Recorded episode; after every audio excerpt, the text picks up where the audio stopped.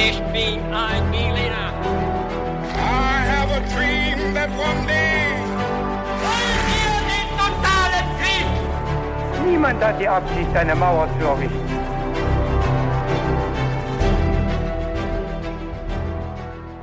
Hi und willkommen zurück bei einer neuen Folge von His2Go und das wie immer mit mir Viktor Und mit mir David. Und wie ihr alle auch freue ich mich schon riesig auf die Folge. Ich weiß nicht, was kommen wird. Ihr wisst vielleicht schon, weil ihr den Titel seht.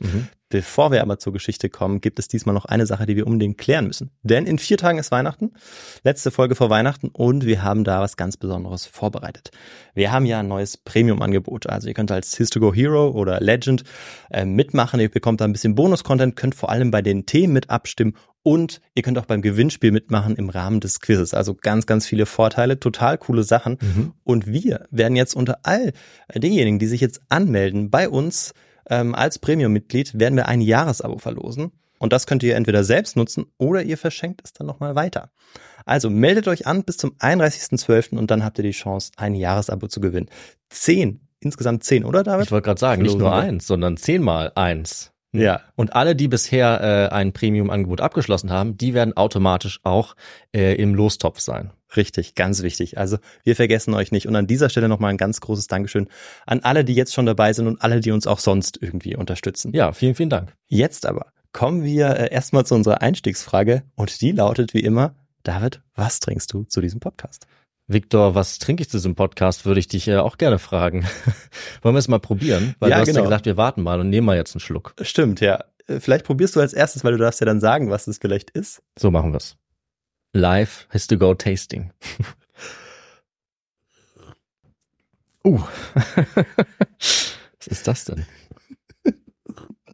Also, da ist echt, da ist einiges drin. Mhm. Ich würde auf jeden Fall sagen, das Thema war geplant äh, Punsch oder Glühwein oder Ja, Ja, es ist ein Punsch, richtig. Du ähm, triffst damit ins Schwarze. mhm. Und da ist aber noch ein bisschen was anderes drin. Das also ich, ich, habe ja. noch so ein bisschen ähm, Mandarinaroma, Clementinaroma drin.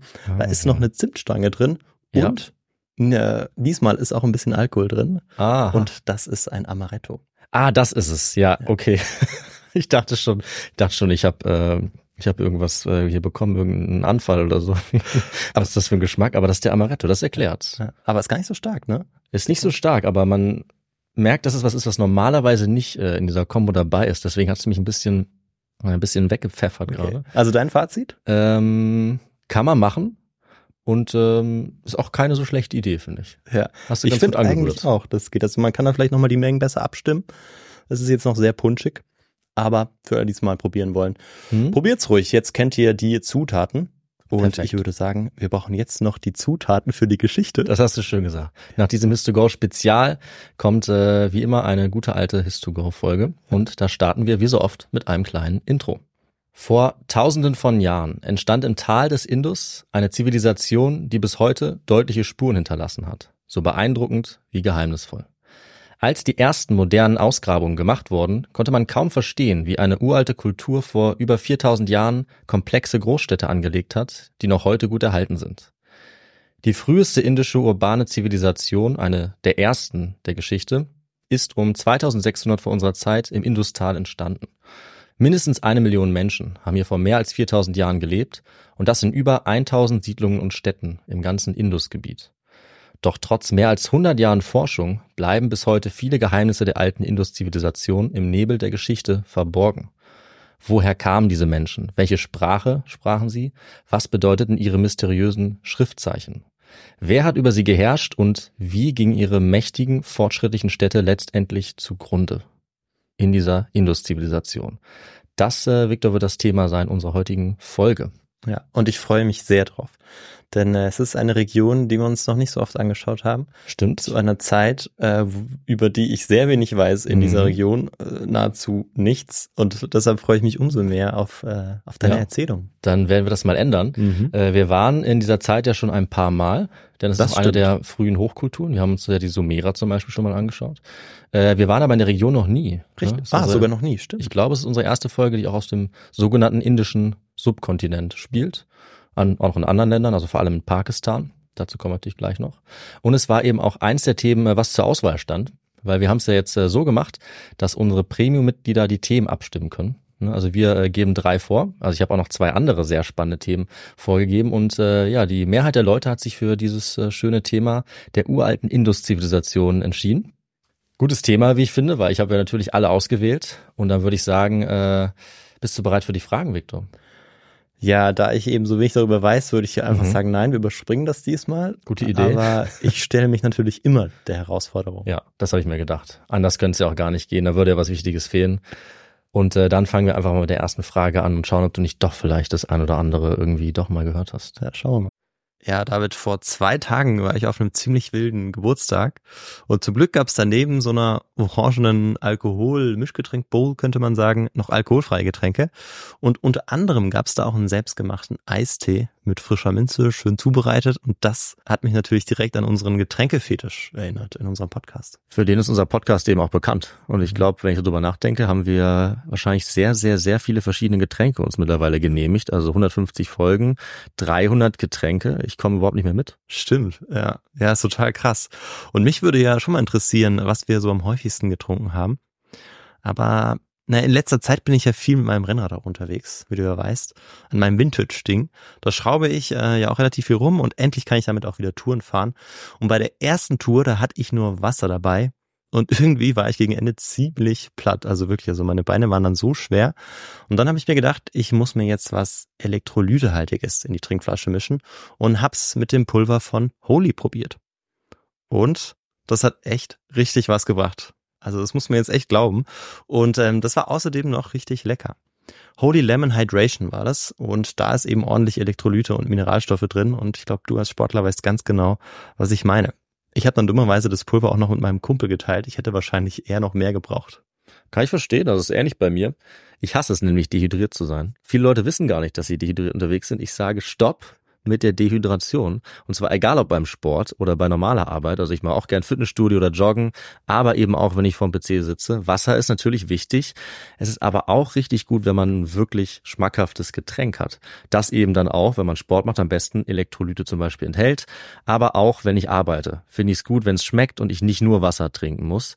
Und da ist beispielsweise Holy Kiwi Strawberry um einiges besser. Das ist jetzt so mein Lieblingsgeschmack. Ich finde es aber auch ganz cool. Wir beide hatten so ein Starterpaket, die verschiedenen Geschmäcker auszuprobieren. Dann wird es noch weniger langweilig. Und wenn es richtig lange dauert oder richtig intensiv wird, ist es schon echt cool, wenn man was Leckeres und was Fruchtiges, Erfrischendes halt trinken kann. Deswegen ist meine Empfehlung eben hier der Holy Hydration Drink. Die Basis ist dabei dann auch echter Tee. Es sind natürliche Aromen statt künstlichen drin. Das schmeckt man auch. Es ist trotzdem kein Zucker drin, auch kein Taurin beispielsweise, kein Bullshit, wie die Leute bei Holy selber sagen. Es ist auch keine versteckte Kalorienbombe, nichts besonders Schweres, sondern es ist genauso leicht wie schmeckt, mit weniger als 20 Kalorien pro Portion. Ideal auch für Sportler wie uns. Und günstig ist das Ganze übrigens auch in jedem Fall. Also wir sagen ungefähr 80 Cent pro 500 Milliliter. Das ist deutlich weniger als herkömmliche Energy Drinks. Und noch besser mit eurem Shaker und mit den 100% recycelbaren Verpackungen entsteht auch ganz wenig Müll dabei. Ja, also probiert es unbedingt aus und das Starter-Set, das wir auch beide schon sehr gut kennen und sehr empfehlen müssen. Das heißt Starter-Set Deluxe und ist wirklich der perfekte Einstieg und dafür bekommt ihr mit uns 5 Euro Rabatt. Also anstatt 49,99 Euro kosten euch 43 Holy Drinks inklusive Shaker gerade einmal 44,99 Euro. Dafür braucht ihr den Code HIS2GO5. Also in unseren Shownotes findet ihr den Link dazu und dann gebt ihr einfach, wie gesagt, HIS2GO 5 ein. Alles zusammen und dann bekommt ihr diesen Rabatt. Na sagen wir Prost. Ja. Die erste Frage wird dir vielleicht etwas sagen. Was bedeutet das sogenannte Aria-Problem in der Forschung über die Induskultur? A. Die Aria-Sprache war die Sprache der Induskultur, aber das wissen wir nur aus späteren Quellen. B. Ein wichtiger Teil der Forschung entstand in der Nazi-Zeit, weshalb viele indische Errungenschaften sogenannten europäischen, weißen Ariern zugeordnet wurden. Oder C. Das ist die Annahme, dass ein sogenanntes indo-arisches Volk im Industal einfiel und die Frage, wer dieses Volk war. Einfiel äh, und diese Kultur be beendet hat? Kriegerisch, Oder, kriegerisch eingefallen ist. oder am Anfang oder irgendwann zwischendurch oder äh, am Ende dann. am Ende dann? Ja, ich weiß es nicht. Mm, Der Name Aria, den kennst du vermutlich. ja, ja. Ich könnte natürlich spekulieren und sagen, dass ich vielleicht schon mal davon gehört habe, würde Mhm. bedeuten, dass es vielleicht äh, ein naheliegenderes Thema ist. Das ist jetzt so ein bisschen die Frage. ne? Ja. Oder will ich dich vielleicht. Aber ich finde das ein total locken? unangenehmes Gefühl. Hm. Ähm, allerdings, dass du auf, dass du darauf kommst, also ja, deshalb würde ich sagen, ich probiere es einfach. Also, ähm, das ist vielleicht dann ähm, auch zu einer Zeit, wo beispielsweise das, also wenn ich es äh, richtig im Kopf habe, ist ja ähm, Indien, also da kann man in Indien beispielsweise auch äh, Bergsteigen. Im, im Himalaya, der Himalaya Mhm. Das grenzt da auf ja jeden an. Fall, ja. Stimmt. Und das war ja Also, zu, zu dieser Zeit eigentlich auch ein ganz, ganz wichtiger Sport für die Deutschen, die sich ja auch in Tibet ausprobiert haben. Ja, Ähm, aber es ist natürlich, also hochgradig spekulativ, Mhm. was ich hier sage. Und niemand sollte das jetzt hier irgendwie als Forschungsergebnis deklarieren. natürlich, und das sind ja nur unsere Fragen. Mm, Ja, und deshalb nehme ich, so wie es auch tut, diese Antwort. Ja, also dass hier in der Nazi-Zeit geforscht wurde, daher dieser Begriff der Arier oder des Aria-Problems. Ja, Die Nazis haben ja einige äh, sehr skurrile Theorien vertreten. ja Ja, vielleicht waren sie auch würde vielleicht zugange. zur Rassentheorie auch passen, dass man dann unterschiedliche, ähm, also unterschiedliche in Anführungsstrichen Rassen, Mhm. so wie man damals das Verständnis davon hatte, ähm, quasi unterschiedliche Menschen dann irgendwie äh, untersucht hat. Okay, schauen wir uns diesen Aria-Begriff äh, mal an im Verlauf der Folge. Wir kommen darauf auf jeden Fall zurück. Kommen wir zur zweiten Frage, die etwas harmloser ist, würde ich sagen. Was verrät uns denn die Indus-Schrift über ihre gleichnamige Zivilisation? A. Sehr wenig, denn sie wurde bis heute immer noch nicht entschlüsselt. B. Einige wichtige Fakten, aber es geht darin nur um Lagerbestände, Besitz- und Handelslisten. Oder C. Einige erhaltene Texte berichten über die Religion und Königsherrschaft. Sie verraten uns also eine ganze Menge. Hm. Was glaubst du, wie weit das ja, geht? ich, ich, weiß es nicht. Ähm, also ich kann mir vorstellen, dass es relativ schwierig ist, die Schrift zu entziffern. Mhm. Hm, weil ich auch noch nicht so viel von der Schrift aus dieser Zeit, 2600 vor unserer Zeitrechnung, richtig? Ja, Hab genau, da. sehr gut. Der Das Beginn der wäre ja- Hochzeit. Wäre ja fast zeitgleich mit dem Beginn der ägyptischen Hieroglyphen. Korrekt. Ähm, und die waren auch schwer zu Die entziffern, waren, wenn ah, ich das genau, mal wir kennen das schon, ne? die waren sehr schwer zu Nee, entziffern. ich, ja. ich, deshalb nehme ich mal die Mitte. Also ich nehme, Mhm. ich nehme die Antwortmöglichkeit B. Ja. Antwort B. Also einige wichtige Fakten kann man aus dieser Schrift, äh, konnte man entziffern und sie sagt uns eben, dass es einige Lagerbestände Ja. dort gab, Besitz, die aufgeführt werden, Handelslisten. Alles klar. Schauen wir mal. Kommen wir noch zur letzten Frage. Hm. Die wird dir vielleicht auch bekannt vorkommen. Die hatten wir auch schon das eine oder andere Mal. Was? Was verursachte denn nach heutigem Stand am wahrscheinlichsten den Untergang Mhm. der Induszivilisation? A. Die Invasion eines noch unbekannten Volkes. B. Eine Klima- und Umweltveränderung. Oder C. Ein oder mehrere katastrophale Vulkanausbrüche. Äh, könntest du mir noch sagen, wann die Induskultur untergeht? Ab 1900 vor unserer Zeit. Ach, nur 700 Jahre. Die Hochphase ist, äh, ist, so, ist so lang. Und ab Ja. da beginnt sozusagen der Niedergang. Okay. Ja, diese Umweltbedingungen hatten wir schon, glaube ich, äh, bei der Apokalypse zur Bronzezeit und der, Mhm. der Untergang, das war gleich 1300 Ja, von Zeitungen etwa. Deshalb würde ich es einfach Ja. ausschließen, dass ich dachte, Mhm. oder ich denke mal, du hast es vielleicht einfach so mit reingenommen. Mhm. Könnte mir vorstellen, dass man vielleicht Funde von, von Skeletten, die, wo man irgendwie Wunden oder Mhm. nicht Wunden, aber eben Einschnitte sieht, Mhm. nachweisen kann und es vielleicht deshalb darauf zurückzuführen ist, dass Ja. Feinde äh, dort gewesen sind. Ein feindliches Volk, das heute unbekannt ist, dass das zum Untergang geführt hat. Eine Invasion, also Antwort A. Ja. Alles klar. Dann haben wir hier äh, ein paar sehr entscheidende Fragen angesprochen, die äh, besonders spannend sind und besonders mysteriös über diese Zivilisation. Wir schauen mal, ob und inwieweit wir die klären können, ob man da überhaupt alle klären kann. Und dann beginnen wir äh, mit der Folge. Und Victor, du merkst schon, wir müssen weit zurück in der Zeit und auch in eine Region, die wir bisher noch nicht so kennen von His2Go, aber in die wir uns langsam mal begeben sollten, weil, wie wir sehen, hier auch eine der ja, Wiegen der Zivilisation liegt, wenn man das so nennen möchte. Also eine der ersten Hochkulturen der Geschichte. In einer Region, die größtenteils dem heutigen Pakistan, Indien und Afghanistan entspricht. Dass wir das mal so grob wissen. Und ich ähm, wette, du denkst dir jetzt, Victor, uff, da brauchen wir ja einiges an Hintergrundwissen, etwas Kontext, könnte man auch sagen, für diese Folge. Ja, definitiv. Und ich kann mir vorstellen, dass das eine Folge ist, die eigentlich fast nur aus Kontext besteht, ja, wenn man so irgendwie möchte. schon vielleicht, ja. Aber vielleicht ist jetzt das ein ganz besonderer Teil und das Mhm. wird es sowieso werden, denn es ist der historische Kontext. Absolut. Ich würde sagen, es ist der historische und auch ein bisschen der geografische Kontext, äh, damit wir uns ein bisschen vorstellen können, wo das spielt. Und ich habe ja schon gesagt, es gibt noch mehr als diese 700 Jahre Hochkultur, also auch wie es dazu kommt im Mhm. Industal, dass die Menschen äh, hier eine so komplexe Gesellschaft bilden. Das heißt, vor ungefähr 60.000 bis 80.000 Jahren kamen die ersten modernen Menschen von Afrika aus in den Nordwesten des indischen Subkontinents. Das sind dann also logischerweise nomadische Gruppen, die hier leben zu dieser Zeit, also Jäger und Sammler. Und danach können wir uns vorstellen, wie die Menschen hier langsam dazu übergehen, sesshaft zu werden, eben in dauerhaften Siedlungen, vermutlich im siebten Jahrtausend vor unserer Zeit und erstmal vor allem im iranischen Hochland. Sie sind also noch nicht von Anfang an im Industal. Wahrscheinlich, weil sie das noch nicht können, sozusagen, sich da noch nicht ansiedeln können, noch nicht das Know-how haben. Also doch weiter weg von der Küste dann. Das auch, ja. Ja. Das dann schon. Äh, also genau, eher am Hochland, Mhm. ähm, natürlich schon auch an Wasserquellen, in Tälern, Schluchten, auf Hügeln, so etwas in die Richtung. Und von dort aus breiten sie sich dann langsam auch aus. Also ihre Siedlung und ihre Landwirtschaft, die breitet sich gleichzeitig aus nach Osten und über die nächsten 2000 Jahre dann ganz langsam, bis sie eben auch das Industal erreichen und sich dort vermehrt äh, ansiedeln. Und da beginnt jetzt schon bald eine der frühesten menschlichen Hochkulturen erste Form anzunehmen. Und zwar mehr oder weniger zeitgleich mit den anderen beiden großen frühen Hochkulturen. Äh, Das könnte ich dich jetzt fragen, Victor, aber ich glaube, das weißt du eh, nämlich eben Mesopotamien auf der einen Seite und Ägypten auf der anderen Seite. Und die haben wir beide ja schon angesprochen in einigen Folgen. Mhm. Und jetzt fehlt uns eben noch eine. Äh, Man kann auch noch eine vierte ins Spiel bringen. Hast du schon mal gehört, welche andere frühe Kultur oder wo die noch verortet wäre? Also spontan musste ich gerade an China denken, aber da beginnt es, ähm, Doch, ja. ja, das ist weil das. Kaiserreich, das offiziell beginnt, glaube ich, im zweiten, was heißt offiziell, Ja, aber nee, nee, das laut das der stimmt. Zeitrechnung zweiten, dritten Jahrhundert vor Das ist es nicht, genau, aber sondern einfach die ersten frühen städtischen Kulturen, die äh, entstehen in China etwas später, Mhm. aber nicht viel später. Also das heißt, das könnte man sozusagen noch in den Topf werfen, dann wären es vier frühe Hochkulturen, die städtisch werden, aber meistens spricht man eben von diesen dreien. Alle drei um 3000, kann man sich doch gut merken, oder? Also Ja. ganz grob. Ja, also ganz grob, genau. Also je nachdem, äh, man sagt meistens, dass die Sumerer so ein bisschen die erste große Zivilisation waren und vielleicht auch schon vor 3000 beginnen.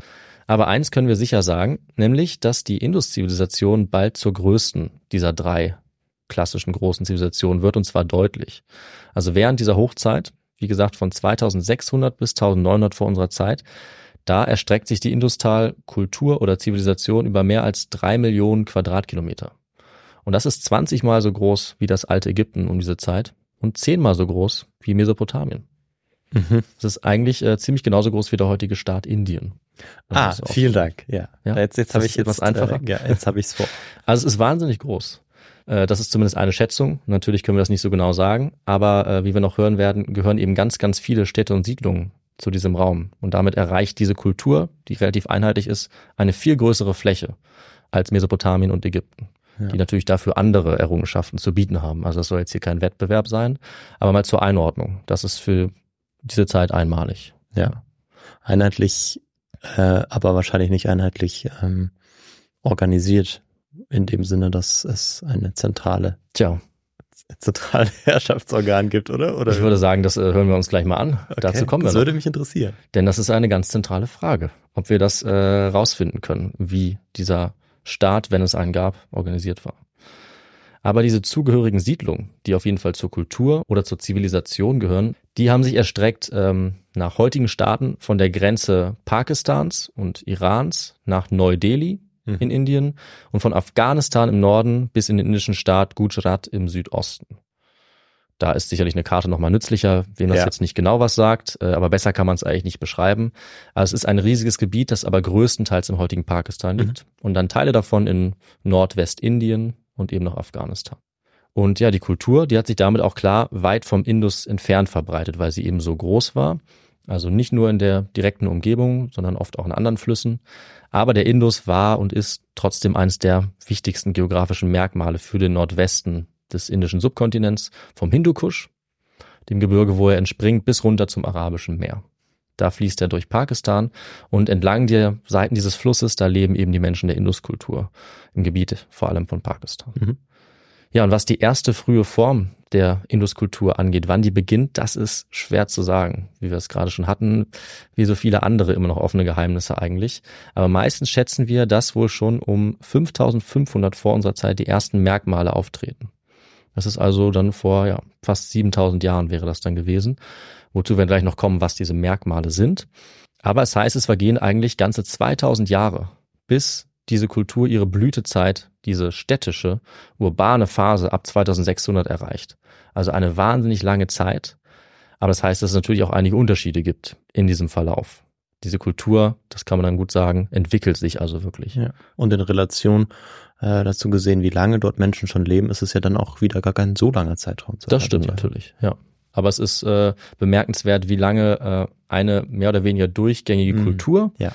natürlich mit Unterschieden, aber eine Kultur mit gleichen Merkmalen, vergleichbaren Merkmalen sich äh, doch weiterentwickelt und immer wieder verändert und neue Dinge hervorbringt. Mhm. Also das ist schon ziemlich verrückt eigentlich. Von der Induskultur zu reden, das heißt natürlich, wie der Name sagt, dass der Fluss Indus da immer schon die zentrale Lebensader ist, die das Leben bestimmt, den Alltag. äh, Und das kennen wir natürlich auch gut von anderen Flüssen. Victor, das ist eigentlich relativ typisch für die Zeit. Man kann Ja. sicherlich auch die anderen äh, wichtigen Flüsse nennen, an denen das auch passiert.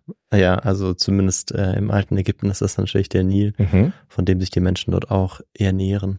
Genau. Und dann haben wir noch zwei andere sehr bekannte Flüsse. Ähm, der gelbe Fluss Mhm. Okay, in China in China, ja, und in Mesopotamien. in Mesopotamien.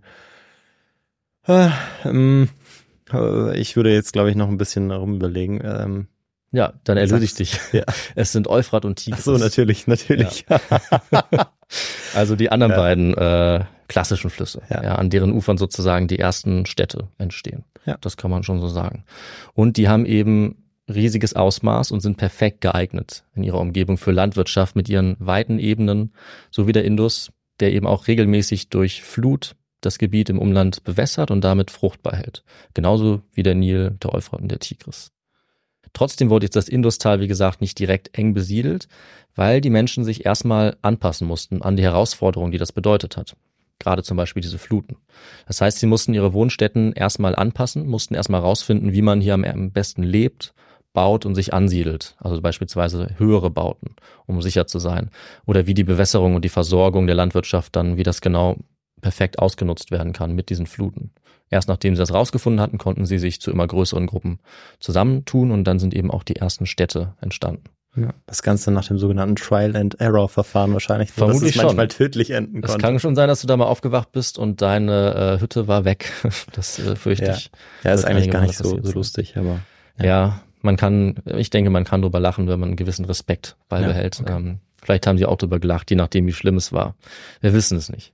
Wir wissen, dass sich ab circa 3800 vor unserer Zeit diese Siedlungen in die Indus-Ebene ausgebreitet haben, also nah an den Fluss ran und damit sind jetzt die Gesellschaften dort langsam immer komplexer geworden. Also ihre soziale Vernetzung wird intensiver, ihre Technologien werden immer mehr verbessert. Zum Beispiel, um etwas besser zu bauen, standhafter, bessere Landwirtschaft betreiben zu können, äh, bessere Werkzeuge und so weiter. Damit kommen jetzt auch die ersten ummauerten kleinen Städte und wir treten in die sogenannte frühe Phase der Indus-Zivilisation ein. Das ist also vor dieser wirklich städtischen urbanen Phase. Jetzt kommt auch die erste gut erkennbare Aufteilung in der Gesellschaft. Also wo in der Steinzeit zum Beispiel das geerntete Getreide noch in einem gemeinsamen Speicher gelagert war, haben wir jetzt schon private Vorratsgefäße. Das ist unter anderem in der Geschichte eigentlich einer der ersten Beispiele von Privatbesitz, den wir hier erkennen können. Dazu kommen auch erste Markierungen auf Gefäßen und gestempelte Siegel, um den Besitz anzuzeigen, dass du da also drauf drückst, das ist Victors Getreide, Mhm. dass niemand das einfach mitnimmt. ja, wichtig. Und wie wir uns schon denken können, ist das auch einer der ersten äh, ja, Übergänge hin zur Schriftlichkeit, wenn man anfängt, sowas aufzuschreiben. Die Felder wurden jetzt auch mit Rindern umgepflügt und auch die ersten Ochsenkarren wurden hier transportiert, die eigentlich auch noch heute in Südasien eingesetzt werden. Auch hier gut möglich, dass die Induskultur die, vielleicht die ersten waren, die äh, Räder und Ochsenkarren äh, erfunden haben sozusagen ja, oder angefangen haben zu benutzen. Und auch vor circa 5000 Jahren hatte die frühe Induskultur schon äh, weite Handelskontakte nach Turkmenistan oder auch in den heutigen Iran, ins damalige Elan. Die waren Ja. also sehr gut vernetzt. Also man kann sagen, ähm, auch zu dieser Zeit sind sie eigentlich schon sesshaft. Genau, also jetzt haben sie noch keine großen Städte, aber sie haben mittlere Siedlungen. Aber wenn sie Felder, Sesshaft, wenn haben die Ochsen, Felder, wenn ja. sie, wenn Ja. sie die Möglichkeiten haben, eben Nahrung, äh, für Nahrung nicht reisen zu müssen, sondern die, sie vor Ort irgendwie ermöglichen zu können, dann, Mhm. dann deutet es ja zumindest darauf hin. Ja. Ja, wie gesagt, also sie, äh, sie sind vorher sogar schon sesshaft und werden jetzt ungefähr ab 5000 dann sogar im Indusbereich sesshaft. Mhm, okay. Und äh, ab dem Zeitpunkt wachsen eigentlich die Städte ganz langsam an.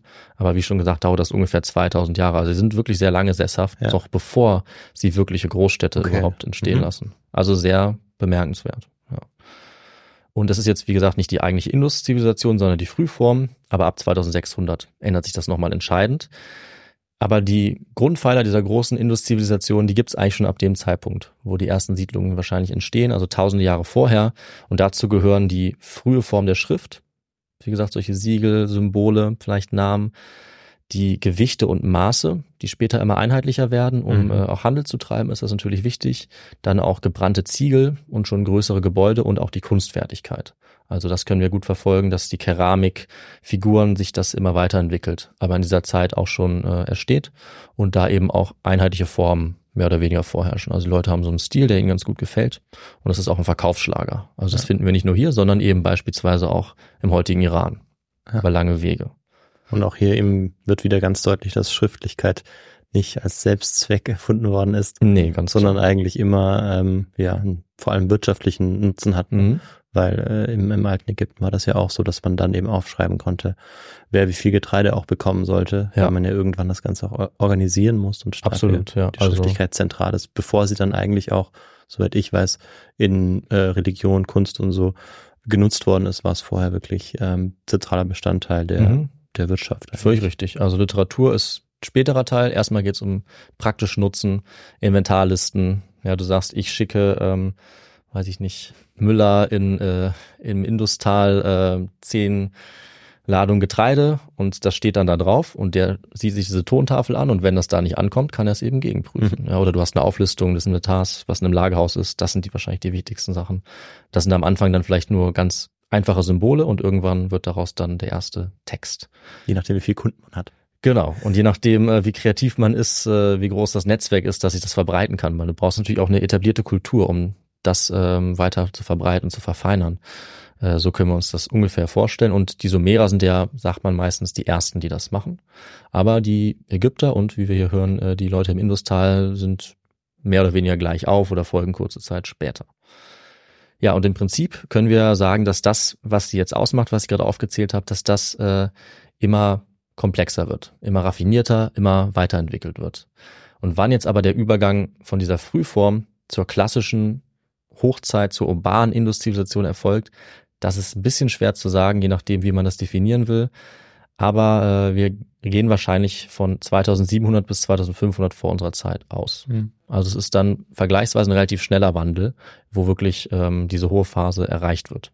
Aber es ist natürlich ein bisschen Deutungssache. Dieser Übergang war übrigens auch nicht so ganz friedlich, weil wir äh, sehen können, dass einige frühe Städte auch niedergebrannt wurden und dann im Stil dieser veränderten urbanen Induskultur wieder aufgebaut wurden. Das heißt, wir können da, ohne jetzt ins Detail zu gehen, schon auch klar unterscheiden zwischen der früheren und dann der Blütephase dieser Kultur. Also Ja. irgendwann müssen wir das festmachen, unter anderem andere Architektur, weiterentwickelte, erkennbare Gesellschaftsformen, Kunst, Ja, sowas in die Richtung. Genau. Trotzdem geschieht das wahrscheinlich alles mit einer gewissen Entwicklung. Mhm. Also es ist natürlich nicht plötzlich dann Ja. so, dass es eine Nee, Blütephase also wir haben da ein paar hundert Jahre auf jeden Fall, ähm, was immer noch äh, vielleicht schnell ist im Vergleich zu 2000 Jahren, aber natürlich passiert das nicht gleichzeitig und nicht irgendwie durch, ja weiß ich nicht, ein Ereignis oder ein Jahr. so ist es nicht. Aber mit den ersten wirklich großen Städten auf dem indischen Subkontinent, damit entsteht eigentlich das Hauptmerkmal dieser Hochkultur. Und diese Städte sind es auch, die sie im Prinzip zum ersten Mal in den Blick der modernen Forschung rücken. Und damit machen wir einen äh, schönen zeitlichen Wechsel um 4000 Jahre in die Zukunft, ins 20. Jahrhundert Mhm. sozusagen, weil wir uns ja noch kurz anschauen sollten, wie denn überhaupt wir heute davon wissen, was damals gebaut wurde, wie das ausgesehen hat. Ja, und Victor, wir haben das schon einige Male gehört. Was glaubst du, wie hat wohl der Anfang der Erforschung dieser Städte ausgesehen im Industal? Hm. Also oft ist es ja so, dass es zufällige Funde gibt. Mhm. Hm, Dass es gar nicht so ist, dass es irgendwie ein großes Archäologenteam internationales gibt, das irgendwo hingeht, sondern es muss ja irgendwie vorher schon mal ein Indiz für etwas geben. Stimmt, ja. Deshalb könnte ich mir vorstellen, dass es eben so ist, dass vielleicht ähm, einheimische Bauern ähm, eben als sie vielleicht Feldarbeit geleistet haben, eben dort auf bestimmte Relikte gestoßen sind. Mhm. Das könnte ich mir vorstellen, ich weiß aber nicht, aber so wie ich dich gerade äh, sehe, glaube ich, dass ich ziemlich daneben liege. Äh, oh, nee, ich, das ist äh, richtig. Ja, okay. Nee, ich freue mich eigentlich, dass du es äh, richtig sagst, aber wahrscheinlich dachtest du, es ist Schadenfreude. Ja, vielleicht, vielleicht. nee, äh, klar, völlig richtig. Also die Einheimischen, wie so oft, die wussten davon. Die haben diese Ruinen immer wieder gefunden. Und äh, wie es so oft der Fall ist, kommen dann eben äh, Leute auch von außerhalb dorthin, denen das auffällt. Und äh, das sind natürlich wieder Europäer, wie wir es auch bei vielen anderen ähm, Kulturen haben, die sozusagen entdeckt werden oder wiederentdeckt. Je nachdem, ob man jetzt so sehen will, dass sie verschwunden waren, weil in diesem Fall offensichtlich ja Ruinen da waren, die man sehen konnte. Das heißt, die Leute, die da Ja. gelebt haben, wie du es richtig gesagt hast, die wussten davon. Was sie nicht wussten, war, was sie da gesehen haben. Denn ein Begriff dieser Kultur gab es nicht. Man kannte eigentlich keine alte Kultur in dieser Gegend. Aber man wusste, es gibt viele Orte mit Ruinen, irgendwelche alten Zivilisationen, die man nicht zuordnen konnte. Und es hatten auch in der Antike schon äh, Autoren wie Strabon äh, von solchen Bauten berichtet. Aber die ersten Europäer wussten äh, jetzt nicht so recht, was sie von diesen Ruinen halten sollten, auf die sie stoßen. Ähm, und ungefähr 1820 ist es wohl, dass den ersten europäischen Reisenden alte Ziegelmauern auffallen oder Hütten, Hügel, die irgendwie bebaut aussehen. Und das auch nur, weil sie die uralten Ziegel benutzen, um eine Eisenbahn zu bauen durch diese Gegend. Das Hm. sind also hier britische Eisenbahningenieure und Bauer. Und die tragen leider auch ähm, ordentlichen Teil ab von diesen alten Ruinenstädten, Mhm. um damit, ja, irgendwie ihre Eisenbahn voranzutreiben. Auch das haben wir relativ oft ziemlich bitter. Das war zum Beispiel bei Great Zimbabwe ähnlich, dass die ersten Leute, die dorthin kommen, gleich direkt einen Großteil kaputt machen. Ja. Und 1850 ist ein gewisser Alexander Cunningham dann der erste, dem auffällt, dass diese Ruinen wirklich sehr, sehr alt sein müssen. Also ungewöhnlich alt. Und er gräbt dann ein bisschen an einem der Hügel herum und entdeckt dabei, ohne es zu wissen, direkt eine der zwei wichtigsten Indusstädte überhaupt, nämlich die Stadt Harappa. Und er weiß jetzt nicht so genau, was er von den Funden halten soll. Also er findet Keramik, einige Steinwerkzeuge und auch ein erstes merkwürdiges Siegel aus Stein. Kann das aber noch nicht so ganz zuordnen. Und das, obwohl dieses Siegel völlig beispiellos war zu der Zeit. Man hatte noch nichts dergleichen gefunden. Er war jetzt aber kein Experte, wusste das nicht. Also auch aus Mesopotamien oder Ägypten war kein so artiges Siegel irgendwie bekannt. Mhm. Und es sah so aus, dass auf der einen Seite eine Ausbuchtung war, also eine Wölbung, und auf der anderen Seite, eine glatte Seite, dort war ein Tier abgebildet mit einem Horn. Und über diesen Symbolen waren äh, Zeichen, die vermutlich eine völlig unbekannte Schrift dargestellt haben. Ja. Und Victor, damit du dir das mal vorstellen kannst, zeige ich dir mal kurz. Ich, ich wollte, ich wollte gerade fragen. So das ein Siegel. interessiert. ja. Und wahrscheinlich auch alle, die, die zuhören. Ihr werdet Mhm. das ja dann auch noch alle sehen können, Ja. ähm, wenn ihr selbst nachschaut oder auf unser Instagram geht. Genau. Da gibt es immer einen ganz schicken Bilderpost zu unseren Folgen. Die zentralen Bilder, die wir erwähnen, die haben wir eben immer da. Und ich zeige dir mal, wie so ein typisches Siegel aussah, wie eben auch das allererste, was er gefunden hat. Ja, und vielleicht Ja. kannst du es ein bisschen nachvollziehen ähm, und kannst dir denken, wie merkwürdig das vielleicht war für diesen Herrn Cunningham, das in der Hand zu halten. Ja, also es sieht fast, wie groß ist es denn? Ach, ich sehe hier die Maße. Es ist relativ klein. Also Genau. gut, ist ja auch ein Siegel und Es man ist- sieht eben ja. oben unterschiedliche Gerätschaften Mhm. ähm, aus der Landwirtschaft, beispielsweise ein, ähm, ein sichelartiges ähm, Teil. Dann drunter ist ein, ähm, ja, ein Ochse zu sehen oder ein Okay. Pferdochse. Ja. Ich kann das nicht ganz so gut erkennen, aber es scheint so ein Mischwesen zu sein. Mhm. Guter So Tipp. sieht, so sieht es äh, von hier aus aus. Das ist ein sehr guter Tipp, ja. Und unten links ähm, wie so eine Art Verzierung, die ich jetzt nicht ganz so gut erkennen kann. Ja. Aber ähm, ja, sehr, sehr detailliert. Ähm, also es ist nicht so, wie man sich vielleicht ein Siegel vorstellen würde, Mhm. wenn man so ein, mittelalterliches Siegel im Kopf Nee, hat. gar nicht. Ja. Es ist viel, ähm, viel, viel filigraner auch. Mhm. Ja, und eingeritzt. Ja, faszinierend. Auf dem Speckstein oder was ist das für eine Art? Ton. Stein? Ton, Ton, Ton, genau. Ja, ähm, das war eine sehr gute Beschreibung, die du abgegeben hast. Und du hast dabei jetzt die sogenannte Indus-Schrift auch beschrieben, Hm. weil du meinst Sichel oder Ja. irgendwelche komischen Einkerbungen. Äh, zu der kommen wir noch, was das genau äh, bedeutet oder was man darüber heute denkt. Und auch dieses Tier, von dem du redest, das kann ich schon mal sagen, da wissen wir auch heute nicht genau, was es sein soll. Äh, man hat es lange Zeit als Einhorn interpretiert, weil es nur ein Horn hat. Wir wissen aber, dass es keine Einhörner gibt. Also wahrscheinlicher ist, dass es wohl, wie du auch richtig gesagt hast, eine Art Rind dargestellt hat, also wahrscheinlich ein Rinderbullen. Hm. Aber wir wissen es tatsächlich nicht so genau. Ähm, Und ja, dazu kommen wir jedenfalls nochmal zurück. Aber wir sind jetzt erstmal noch genauso ahnungslos wie äh, der, der das gefunden hat. Und auch die wissenschaftliche Welt der Zeit konnte das noch nicht einordnen. Und es hat jetzt auch bis in die 1920er Jahre gedauert, bis wirklich intensiver über diese Funde geforscht wurde. Dann wurde diese Stadt Harappa aber deutlich sorgfältiger untersucht. Und gleichzeitig wurde auch erstmals 570 Kilometer weiter südlich die Stätte Mohenjo-Daro ausgegraben. Und das ist auch direkt die zweite wichtige Stadt der Induskultur. Also diese beiden, Harappa und Mohenjo-Daro, das sind die wichtigsten mit Abstand. Und hier in Mohenjo-Daro wurde sehr schnell klar, dass es sich um eine ziemlich große Stadt gehandelt haben musste, mit klaren Zeichen für eine komplexe Stadtplanung, ein Abflusssystem, sehr große Gebäude, also ein eindeutiges Indiz für eine weit fortschrittliche oder entwickelte Zivilisation, wie auch immer man das jetzt ausdrücken möchte. Es kamen jetzt auch Objekte aus Gold und Bronze zum Vorschein und noch weitere Dinge, die auch gezeigt haben, dass diese beiden Orte zusammengehören und wohl auch zur selben Zivilisation gehört haben, aber zu einer Zivilisation, die zu dieser Zeit noch niemand kannte. Und das war ungewöhnlich. Hm. Man kannte das nicht wirklich aus alten Quellen oder sonst irgendwas. Also allein die Vorstellung, dass es eine Zivilisation gab, die so große Bauten, Strukturen, Gelände angelegt hat, das war völlig neu für die wissenschaftliche Welt. Niemand wusste auch, wie alt diese Zivilisation war, aber ungefähr um diese Zeit fiel dann Archäologen in Mesopotamien auf, dass diese Siegel, die gefunden wurden im Industal, sehr große Ähnlichkeiten hatten mit ihren mesopotamischen Siegeln, zum Beispiel aus Susa. Und wahnsinnig weit auseinander liegen diese Orte ja auch nicht. Also nah genug, dass man da durchaus handeln konnte mhm. und diese Siegel hin und her schicken konnte. Und genau das ist auch passiert. Also es ist kein Zufall, dass mehrere solche Siegel auch in Mesopotamien hunderte Kilometer weit entfernt äh, oder tausende gefunden wurden.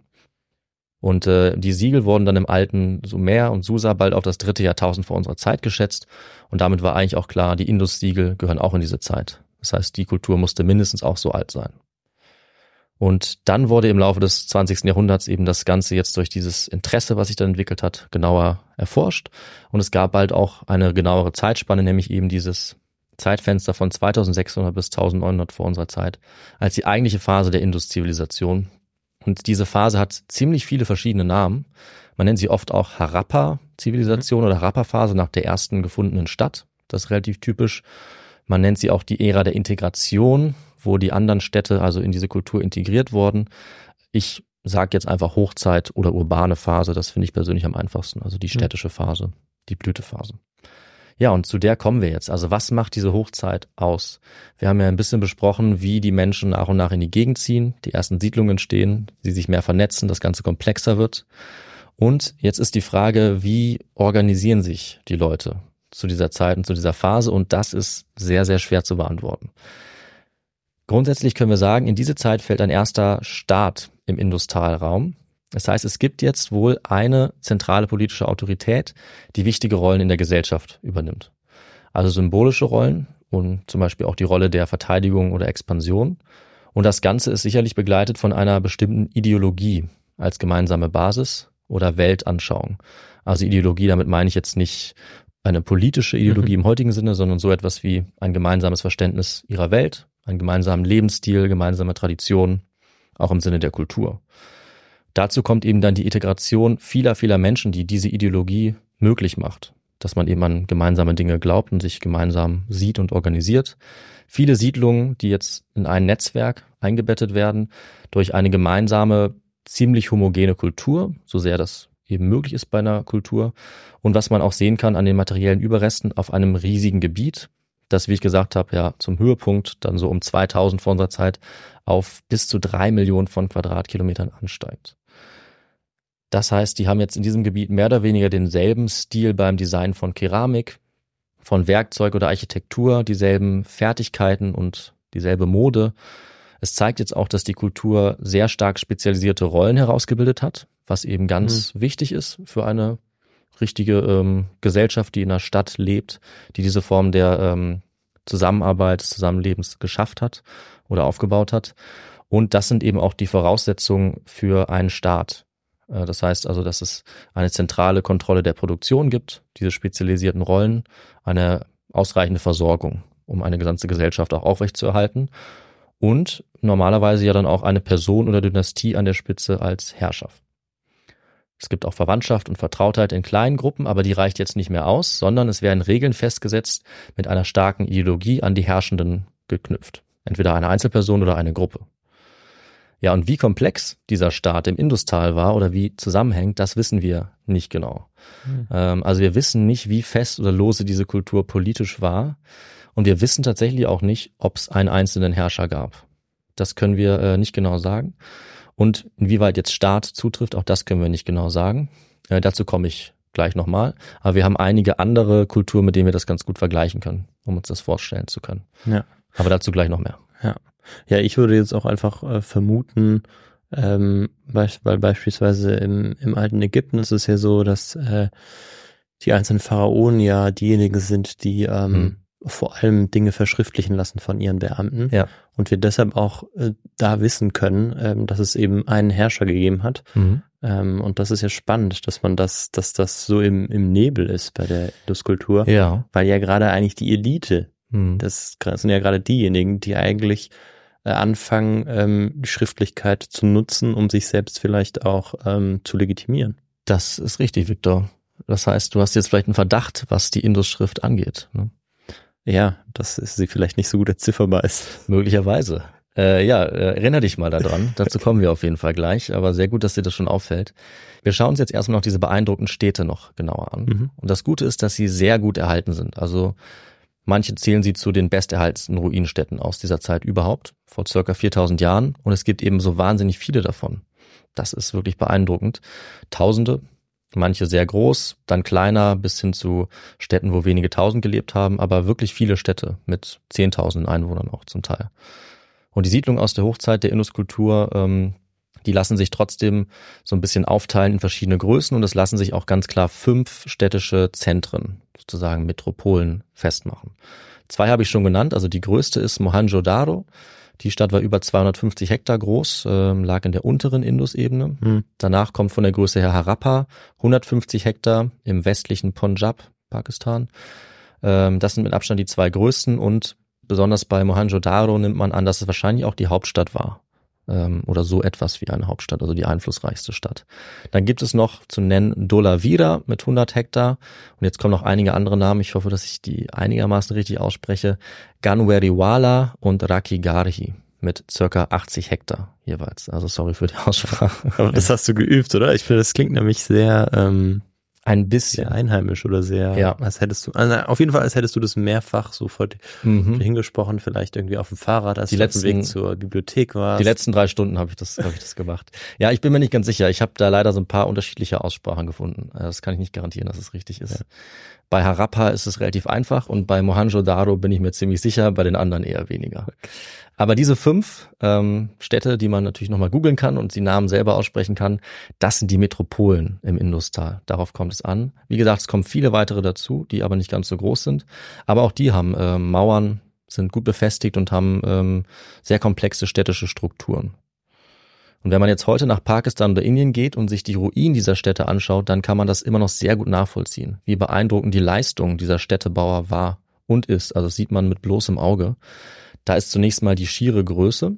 Also Mohenjo-Daro muss in der Hochphase mindestens 60.000 Menschen beherbergt haben, vielleicht mehr. Wahnsinn. Und Harappa dementsprechend etwas weniger, aber auch immer noch 35 bis 50.000 Menschen. Also das ist schon schon sehr sehr groß. Ja, auf also, jeden Fall. Und das lässt sich wirklich auch nur organisieren mhm. mit einer Schrift, die wir scheinbar nicht mehr entziffern können. Tja. Aber dazu kommen wir ja noch. Dazu kommen Ach, wir noch. So. Aber da musst du dich schon noch ein bisschen gedulden, Victor, sonst bringst du ja meine ganze Struktur äh, ja, durcheinander. Okay, okay. Das hätte ich jetzt, hätte ich vielleicht anders planen sollen. Ich wusste nicht, dass du da einfach von alleine drauf kommst. Aber wir sind bald soweit. Keine du, bist der, du bist der Chef. Du bist ja. der Chef. Aber du hast recht. Große Städte, die muss man gut organisieren können. Und äh, die wurden auch immer weiter ausgebaut in dieser urbanen Phase. Also in Harappa ab circa 2600 gibt es dann erst kleine Mauern, die werden immer größer. Es gibt dann feste gebrannte Ziegel, mit denen sie äh, nach außen geschützt werden. Es kommen neue Vorstädte dazu. Die werden sozusagen eingemeindet und nochmal mit massiven neuen Mauern umgeben. Und wir können nachvollziehen, dass die Bevölkerung in dieser Zeit ab 2600 auch massiv anwächst. Es werden dann die Siegel weiter verfeinert mit ihren Tierformen und Schriftzeichen. Es entsteht hier auch ein neuer Stil, genauso wie bei der typischen Keramik für diese Zeit.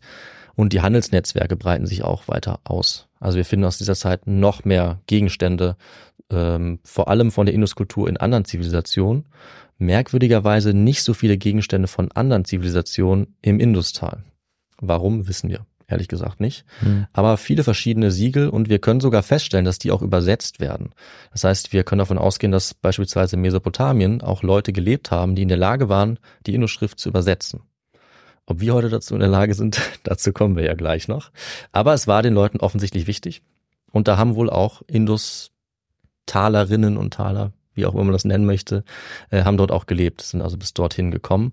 Und auch die Kunst hat sich ausgebreitet und es gibt aus dieser Zeit auch ganz äh, fein gearbeitete, interessante Modelle, beispielsweise von kleinen Ochsenwagen, einen ganz äh, bekannten sogenannten Priesterkönig, also ein, im Profil einen Mann, der sehr fein ausgearbeitet ist und ganz bekannt ist auch das sogenannte tanzende Mädchen. Mhm. Auch ganz fein ausgearbeitet, eine Statuette. Und das alles deutet eben auch darauf hin, wie kulturell diese Gesellschaft ausgeprägt war. Also beispielsweise, dass sie offensichtlich Wert auf Tanz gelegt haben äh, in der Kultur, ähm, wie sie sich künstlerisch ihr Leben so ein bisschen ja. vorgestellt haben, welche Aspekte ja. ihnen besonders wichtig waren. Dass sie sich überhaupt die Zeit dafür nehmen konnten, das eben mhm. so auszuarbeiten, dass es das Interesse dafür gab, ja. Äh, zeigt ja schon, dass die Menschen eben nicht nur damit beschäftigt waren, irgendwie sich Nahrung zu beschaffen. Sehr richtig, ja. Sondern dass man hier schon viele Schritte weiter ist. Genau, das zeigt wieder diese komplexe Rollenverteilung einer ja, großen, komplexen Zivilisation. Und das zeigt auch die Stadt, wie gesagt. Also die Straßen sind akribisch geplant und angelegt. Ähm, ganze Wohnblöcke werden in verschiedenen Städten immer nach einem sehr ähnlichen Muster gebaut, auch mit sehr ähnlichen Ziegeln. Das ist auch ganz interessant, die Industal-Ziegel, die sind sehr besonders für diese Zeit, weil sie quasi überall in der Region sehr ähnlich angefertigt sind. Fast so, als hätte man eine Schablone gehabt. Also es gibt schon Abweichungen, jetzt nicht auf den Millimeter genau, aber eigentlich immer im selben Maßstab. Das heißt, wenn du zwei Städte siehst, und deswegen war es auch so früh klar, bei der Erforschung, hast du das Gefühl, ein und dieselbe Person hat diese Ziegel geschaffen. Also die hatten irgendwie einen Maßstab, ein Muster dafür, städteübergreifend. Und das eben über hunderte Kilometer. Und wenn wir uns diese rekonstruierten Städtepläne heute ansehen, dazu die ausgegrabenen Ruinen, können wir uns sehr gut vorstellen, wie man sich vielleicht gefühlt hat, wenn man damals durch so eine erhabene Stadt gelaufen ist.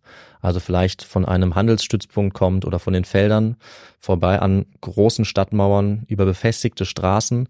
Im Hintergrund der Stadt, meistens auf einem erhöhten Punkt, einem Hügel, siehst du eine Zitadelle, also ein irgendwie herrschaftliches, repräsentatives Gebäude, dann gehst du weiter durch die Hauptstraßen. Von dort führen kleinere Seitenstraßen hin zu deinem privaten Haus.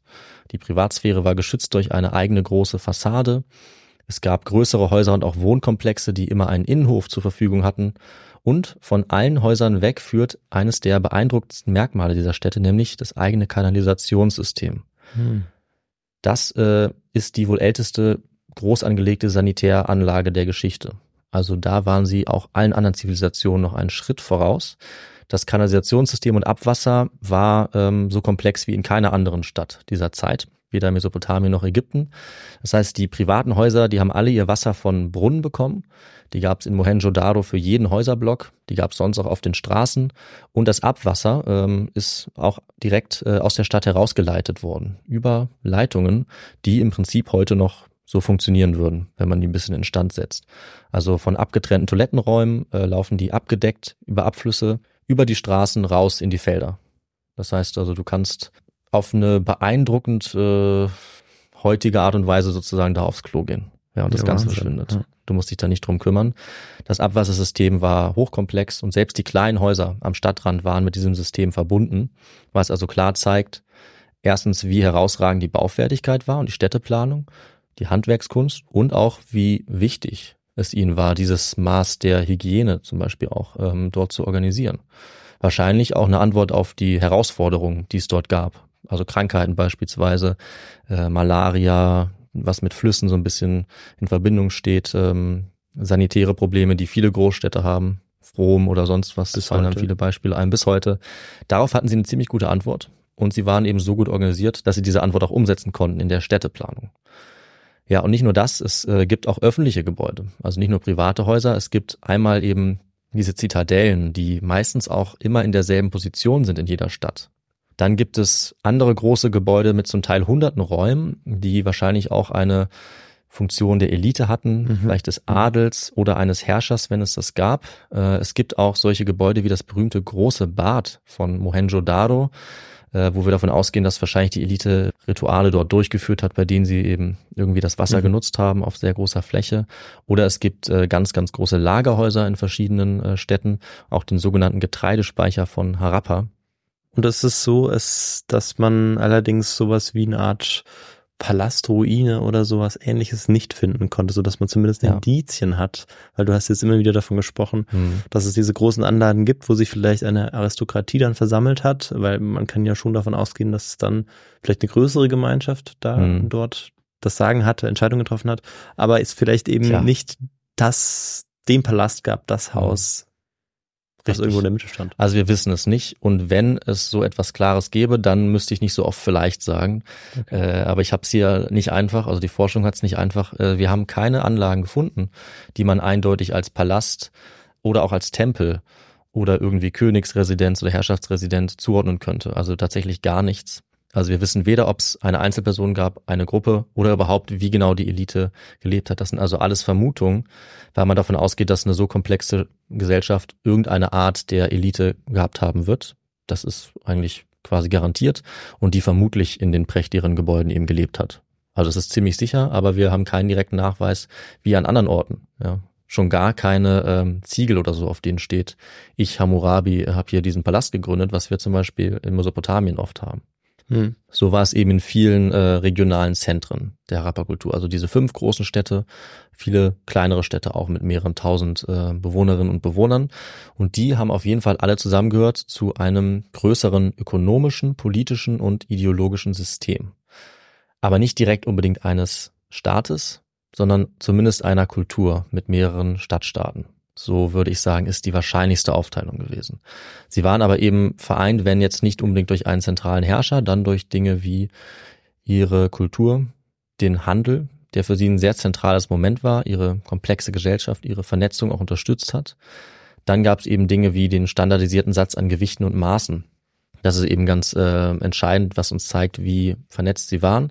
In den ganzen Indusregionen wurden da die Gewichte und Maße einheitlich genutzt. Ja, also dass sie auch ein einheitliches Zeichensystem vielleicht ja, haben. Genau. Schriftsystem, Sprache. Genau, ja. also auch, also wir wissen zwar äh, jetzt nicht alles ganz genau, wir gehen davon aus, dass diese Sachen mit sicherlich einigen zeitlichen Unterschieden sehr ähnlich waren, ja, wie man es von einer geschlossenen Kultur eigentlich erwarten kann.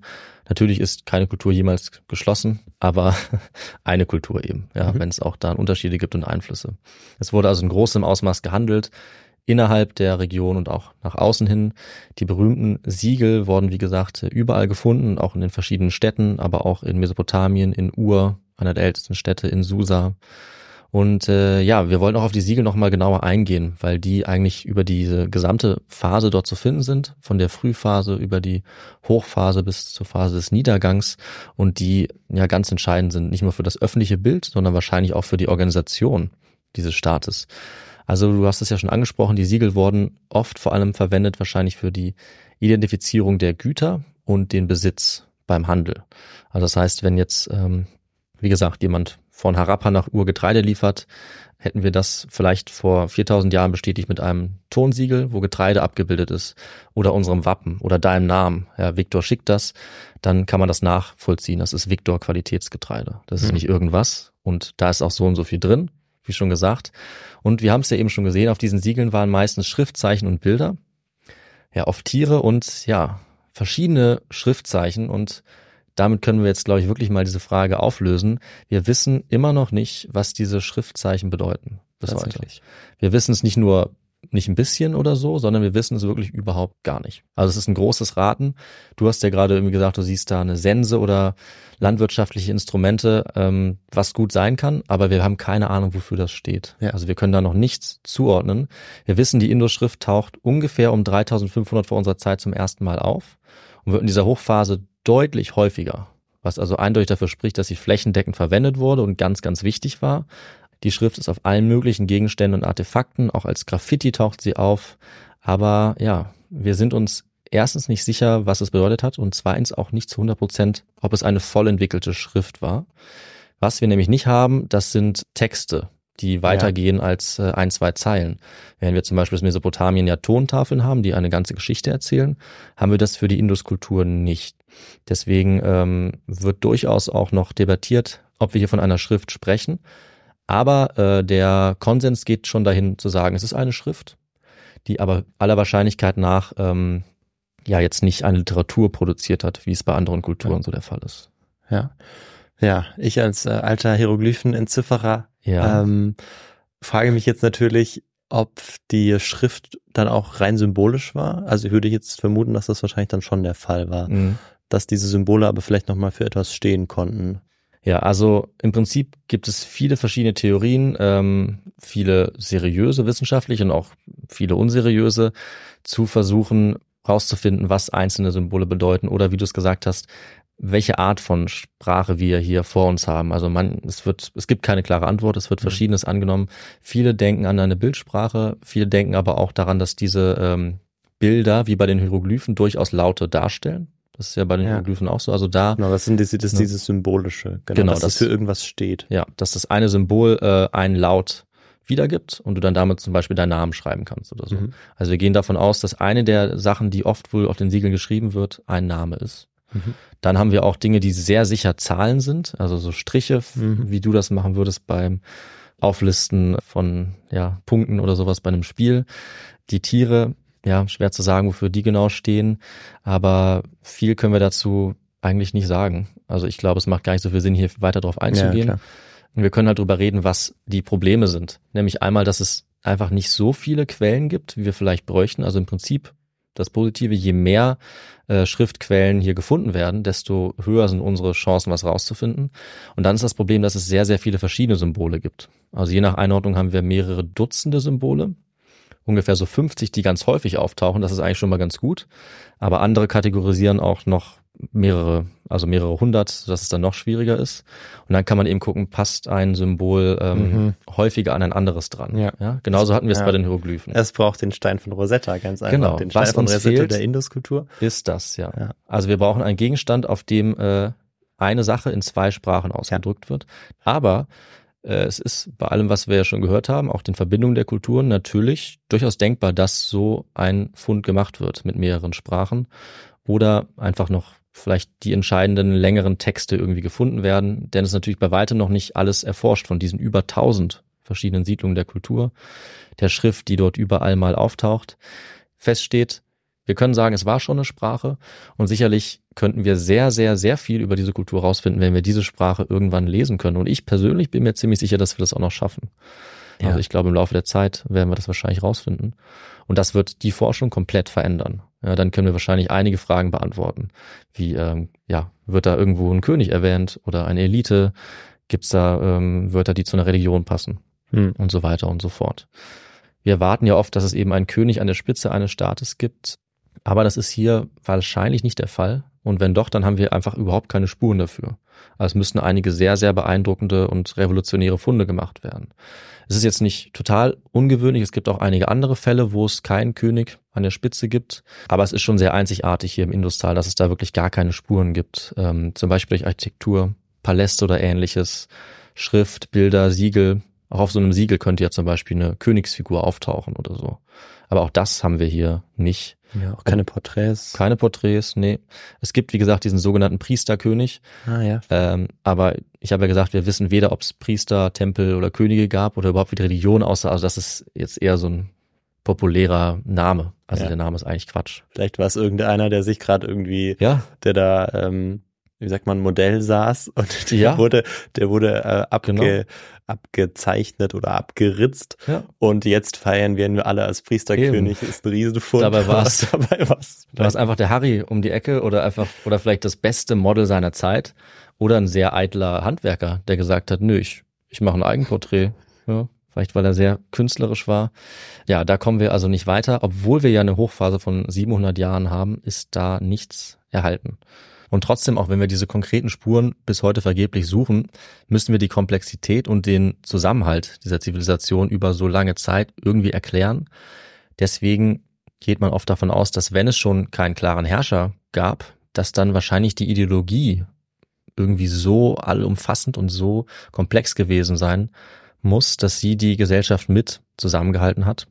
Oder eben, dass es doch eine Gruppe gab, die das auch geschafft hat, dass sich das vielleicht auch verändert hat. Also wenn wir davon ausgehen, dass es ähm, verschiedene Machtzentren gab oder Städte, kann sein, dass sich das auch abgewechselt hat.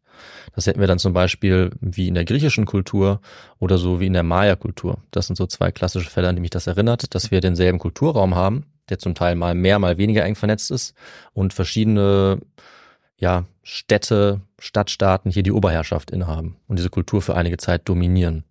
Das ist alles ein bisschen schwer zu sagen, da fehlen uns eben auch noch die Spuren. Und äh, dazu kommt auch, dass es sehr, sehr wenig Spuren für Kriege gibt.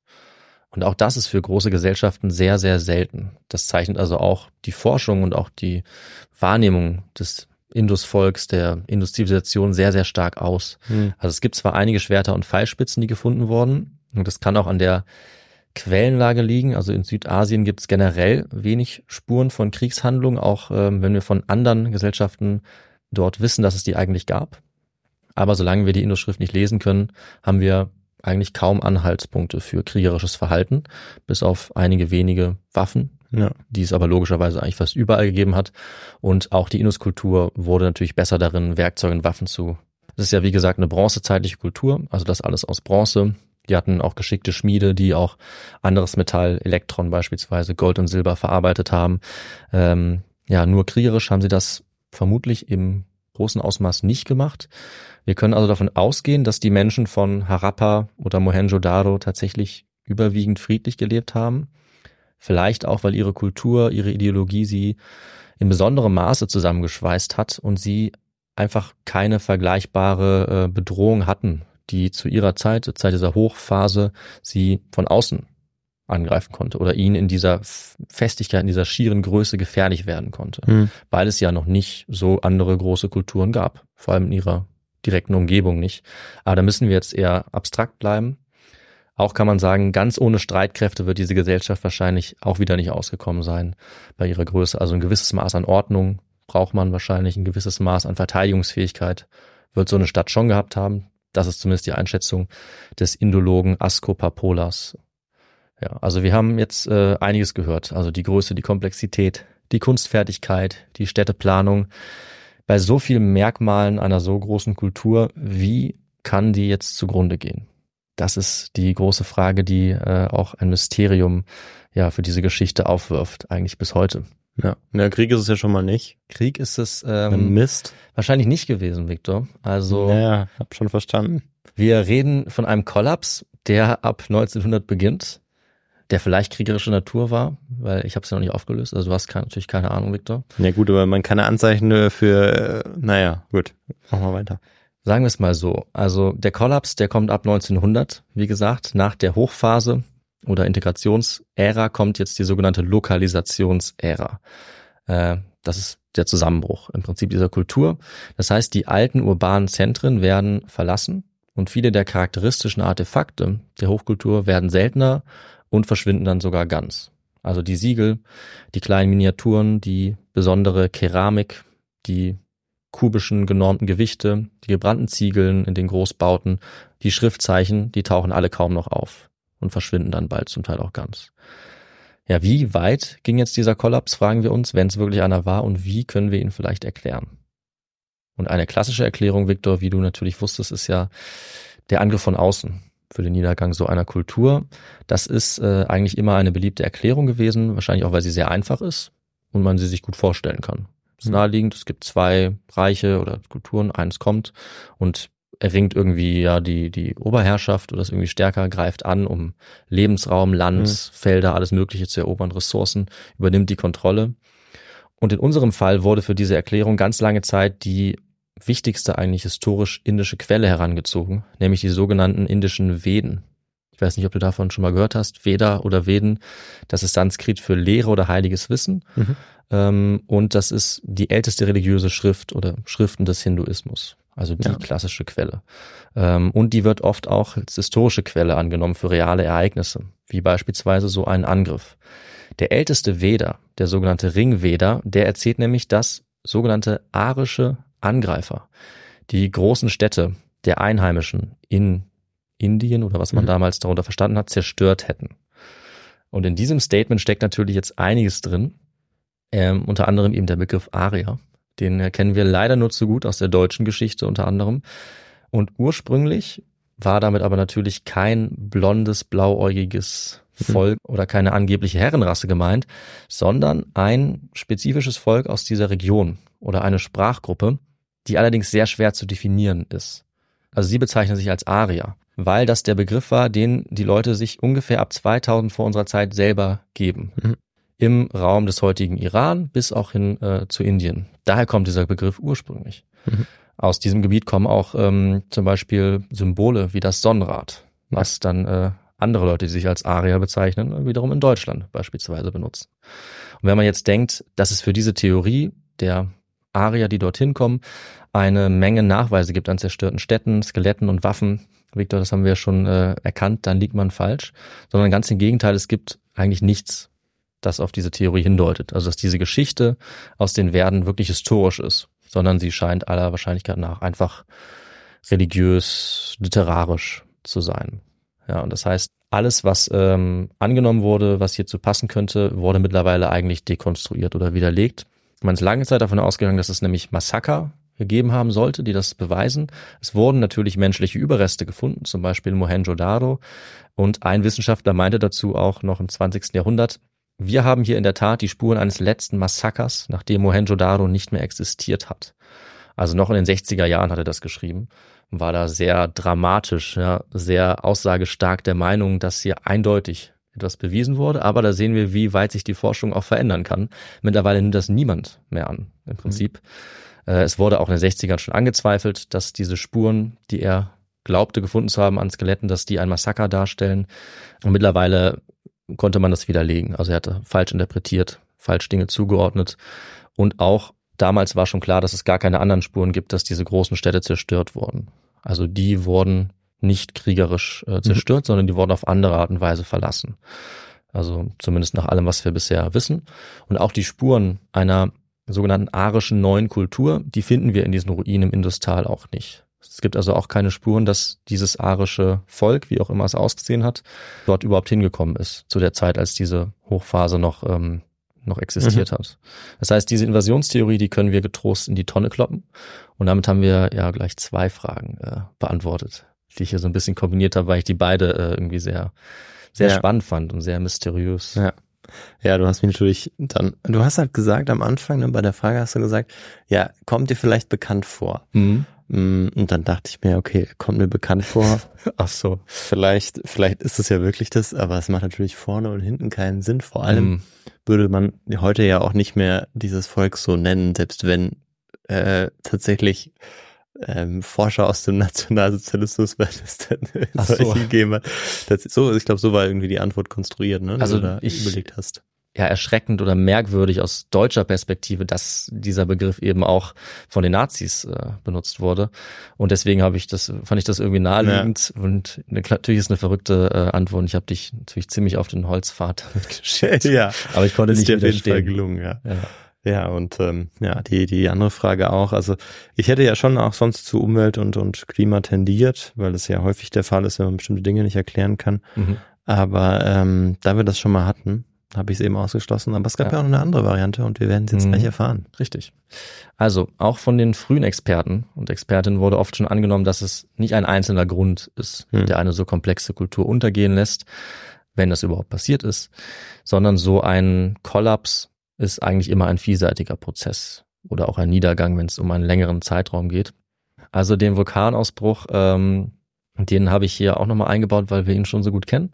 Der ist hier nicht verantwortlich. Oder zumindest ist er mir jetzt nicht untergekommen. Gibt eben viele Vulkanausbrüche, die das Klima auch beeinflussen, ja. aber in dieser Zeit oder in dieser Region wohl Sagt nicht. mir auch nicht. Und andere frühe Forscher, die waren äh, auch zu der Zeit, wo noch diese Invasionsthese sehr groß war, der Meinung, dass das Klima im Industal eigentlich einst deutlich feuchter gewesen sein müsste als heute. Und wie sonst hätte man auch ganze Städte mit Abwassersystem und Tonziegeln äh, so konstruieren können, wenn man mhm. nicht ein sehr günstiges Klima dafür gehabt hätte. Und sie sind jetzt davon ausgegangen, diese Forschenden, dass ein Klimawandel hin zu einer trockeneren, ariden Umgebung dazu geführt hat, dass die Gesellschaften im Industal kollabiert sind.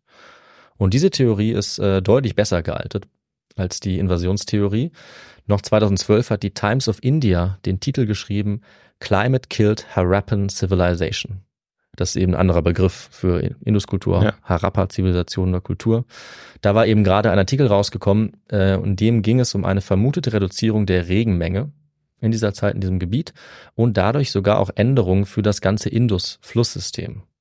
Was die Autoren im Artikel nicht behaupten, ist, dass dadurch die ganze Zivilisation gekillt wurde. Also das hat die Zeitung äh, bisschen übertrieben dargestellt, sondern einfach, dass das einer der Gründe war, weshalb ab 1900 vor unserer Zeit die Bevölkerung zurückgeht und sich auch eher nach Osten verlagert.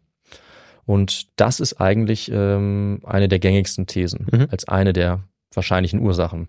Also Umweltveränderungen insgesamt, Klimawandel und andere Veränderungen, die zum Niedergang beigetragen haben. Ein möglicher Grund wäre auch die Entwaldung der umliegenden Region, weil diese Städte wahnsinnig viele Rohstoffe verbraucht haben. Holz natürlich auch, damit wurde gebaut, alles Mögliche, damit wurde sicherlich geheizt. Und damit wurden sie dann nach und nach schwieriger zu versorgen durch die Entwaldung und durch weniger Wald, gerade auf höher liegenden Gebieten, gab es wahrscheinlich auch häufigere und heftigere Fluten im Industalgebiet wiederum. Mhm. Dazu kamen eben die Flussläufe, die ausgetrocknet sind durch Klimawandel, die sich verlagert haben. Der Indus, die anderen Flüsse, das war aber eben die Grundlage, die Lebensgrundlage der Menschen. Das heißt, durch so einen Wandel wird die Landwirtschaft erschwert. Hungersnöte nehmen zu. Siedlungen werden dann über einige Jahrhunderte vermutlich vom Wasser vielleicht abgeschnitten und damit auch ja. von Transportwegen, weil viel auch über den Handel, äh, über Wasserwege geleistet wurde in dieser Zeit. Das kann ich mir auch ganz gut vorstellen, dass es eben über so eine gewisse Zeit, also dass es nicht irgendwie eine mhm. große Flut war, die irgendwie alle hinweg ja. gefegt hat, sondern dass das, das ja. reicht ja schon, wenn, wenn man Landwirtschaft betreibt, dass die Jahrestemperatur nur um ein, zwei Grad sinkt. Also ähm, gerade eben, man kennt es von diesen Vulkanausbrüchen, die diese riesen Auswirkungen haben, ähm, dass das die Landwirtschaft wahnsinnig beeinträchtigt, weil man vorher eben mit dem, was man angebaut hat, eine gewisse Anzahl Menschen versorgen konnte und darauf vertraut hat, dass das weiter so geht. Mhm. Ähm, aber sobald es halt nicht mehr funktioniert, dann ist es natürlich auch so eine Art krisenhafte Situation, die dann noch weitere Konsequenzen ähm, ja. nach sich zieht. Also es ist, ist wie, so ein, wie so ein Kreislauf, so ein Teufelskreis. Absolut. Also auf ein Ereignis, das in kürzester Zeit einen Kollaps äh, verursacht hat, darauf können wir eigentlich nicht setzen. Also dafür gibt es keine ausreichenden Belege, sondern es sind diese Umweltfaktoren, die wahrscheinlich ein Wechsel, eine Menge an verschiedenen Gründen dann in der Summe sind, die dazu führen, dass die Leute nach und nach diese Gegend und diese Städte verlassen. Krankheiten haben wahrscheinlich auch noch mit dazu beigetragen, dass die Bevölkerung abnimmt. Allen voran Malaria, wofür wir auch in Skelettfunden Beispiele haben. Auch das passt zu den Flüssen. Mhm. Also wenn Flüsse austrocknen oder sich stauen oder ähm, anders umgeleitet werden, dann könnte es eben sein, dass verschiedene angestaute Gewässer entstehen, wo Malaria sich deutlich schneller ausbreiten kann und die Leute dann natürlicherweise sich von dort wegbewegen. Anderswohin, wo die Lebensbedingungen insgesamt günstiger sind. Mhm. Also eine Kombination dieser Faktoren, das ist auch mal wieder hier, äh, mhm. wie so oft, die wahrscheinlichste Erklärung. Andere Theorien wie die eines Angriffs sind mittlerweile eigentlich widerlegt. Aber auch wenn wir das nie genau beantworten können, dann zeigen uns ganz klar die archäologischen Spuren einen deutlichen und einen stetigen Niedergang oder Abfall dieser Städte, eine Abnahme der Bevölkerung, ein Verlassen der Siedlungen nach und nach. Also es ist dann nicht so, dass eine Stadt sofort verlassen wird, sondern da wird irgendwann nur noch ein bestimmter Bereich bewohnt und irgendwann sind dann vermutlich wirklich alle weg. Viele Menschen, das können wir annehmen, sind eben umgezogen in Gebiete, wo die Bedingungen besser waren, vor allem Richtung Osten, äh, Richtung des Ganges. Da haben wir auch Spuren für. Ja, und eine so große Stadt wie Mohenjo-Daro oder Harappa, die braucht natürlich sehr viele Menschen, um sie zu versorgen, um dieses komplexe System mit der Spezialisierung aufrechtzuerhalten. Und wenn die nicht mehr da sind, dann ist das ganze System der Stadt irgendwann auch nicht mehr aufrechtzuerhalten. Nicht plötzlich, nicht urplötzlich, aber dieser Niedergang ist ja auch ähm, in der Geschichtsschreibung eine eigene Phase. Also das Ganze dauert mehrere hundert Jahre, insgesamt von circa 1900 bis 1300 vor unserer Zeit. Erst dann ist diese Untergangsphase wirklich fertig und damit endet die Kultur dann vollständig. Und danach gibt es erstmal keine Hochkultur oder große Kultur in diesem Ausmaß in dem Raum für einige lange Zeit. Ja, und wo jetzt also langsam die Menschen die Städte verlassen nach und nach, die Errungenschaften, die Merkmale immer seltener werden, ähm, da haben wir dann irgendwann gar keine neuen Bauten mehr, keine neue Nutzung der Schrift oder Auftauchen dieser mhm. Siegel mehr. Das ist also dann der sogenannte Kollaps der Industrialisation oder viel treffender müsste ich sagen, der langsame Niedergang oder einfach eine Transformation der urbanen Kultur wieder zu einer anderen Kultur oder Lebensweise dort im Industal und anderswo. Und äh, ja, damit kommen wir zum Ende dieser Folge. Wir haben äh, nachvollziehen können, was diese Kultur so beeindruckend macht, was für Errungenschaften, für beeindruckende Architektur, Komplexität sie geschaffen hat zu einer Zeit, wo das eigentlich nur in einer etwas größeren Region auf der Welt, also von Ägypten, fruchtbarer Halbmond bis ins Industal, noch nach China möglich war. Und das äh, auch zum Teil viele tausende Jahre gedauert hat an vielen Orten, bis so etwas Komplexes wie beispielsweise das Abwassersystem, die Bauten, die ähm, öffentlichen Gebäude und die äh, Stadtplanung wieder erreicht wurden.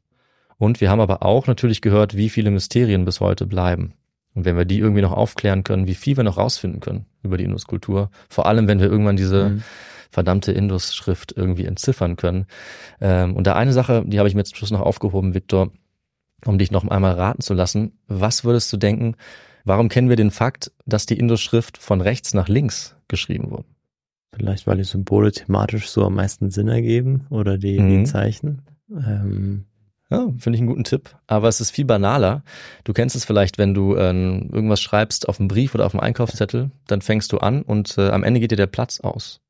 Und dann werden die Zeichen immer kleiner mhm. und enger. Mhm. Und genauso ist es auf den Siegeln der Indus-Schrift. Faszinierend, ja. Also die Leute haben damals einfach ja, ein bisschen, ja, äh, sich vertan, ein bisschen geschludert. Und die Zeichen sind ähm, auf der einen Seite groß und werden dann immer kleiner. Und ganz offensichtlich hatten sie rechts noch mehr Platz und links immer weniger. Ja, ja. Deswegen können wir vielleicht hier ansetzen, denn wir wissen tatsächlich, in welche Richtung die Indus-Schrift geschrieben wurde. mal anfangen. Und alles weitere, würde ich sagen, können wir aufrufen. Brauchen wir viele vielleicht Hobby-Indologinnen ähm, und Indologen, Forscherinnen, Forscher, die das irgendwie noch rausfinden. Und dann hoffe ich, dass wir bald noch sehr viel mehr darüber erzählen können. Aber wir sehen hier mal, wie so oft, so uralte Geschichte, da bleibt einiges im Dunklen. Aber ich hoffe, wir können auch einiges mitnehmen an dieser faszinierenden Kultur, die auf keinen Fall in Vergessenheit geraten sollte und ähm, wo es sich lohnt auf jeden Fall, sich noch reinzustürzen, sich die Einzelheiten nochmal genauer anzugucken. Aber damit würde ich sagen, Viktor, kommen wir zum Ende und ich übergebe wieder an dich. Ja, David, also das war äh, wirklich ein ganz faszinierender Ausblick und eigentlich ein wunderbarer Einstieg in diese Region, mhm. die wir uns ja bisher noch nicht angeschaut haben, wie du, wie du ja schon am Anfang gesagt nicht, ne? hast, ja. noch gar nicht richtig. Denn wir erfahren ja hier etwas über die erste Hochkultur, äh, de, diese aus dieser Region. Ja. Und ähm, ich meine, viel früher kann man ja eigentlich gar nicht starten, es sei denn, mhm. man findet noch irgendwelche äh, noch früheren ähm, Skelette, aber ich weiß dann auch nicht, was man noch darüber erzählen soll. Ja. Aber wir würden wahrscheinlich trotzdem noch ein paar Geschichten auspacken können. Aber ja, deshalb ähm, eine tolle Wahl, die du getroffen hast, die aber auch die, äh, die Zuhörerinnen und Zuhörer getroffen haben, genau. das auszuwählen, um hier einfach mal in diese Region einzusteigen und einfach mal zu erfahren, was hier eigentlich los war vor so vielen mhm ja, tausend Jahren und zu sehen, wie weit entwickelt einfach schon diese, diese Kultur war, über die wir ja leider so wenig wissen. Also hier auch der Aufruf, den Stein von Rosetta zu finden, finde ich großartig. Ich ja. nenne das jetzt einfach mal so, genau, weil der ja so wir. bekannt ja. ist. Dann können wir das äh, entziffern und wunderbar auch, dass du damit endest mit diesem Ausblick oder mit dieser Info noch, dass man mhm weiß, dass, dass die, ähm, dass diese Kultur von rechts nach links geschrieben hat, weil die, die Zeichen immer kleiner geworden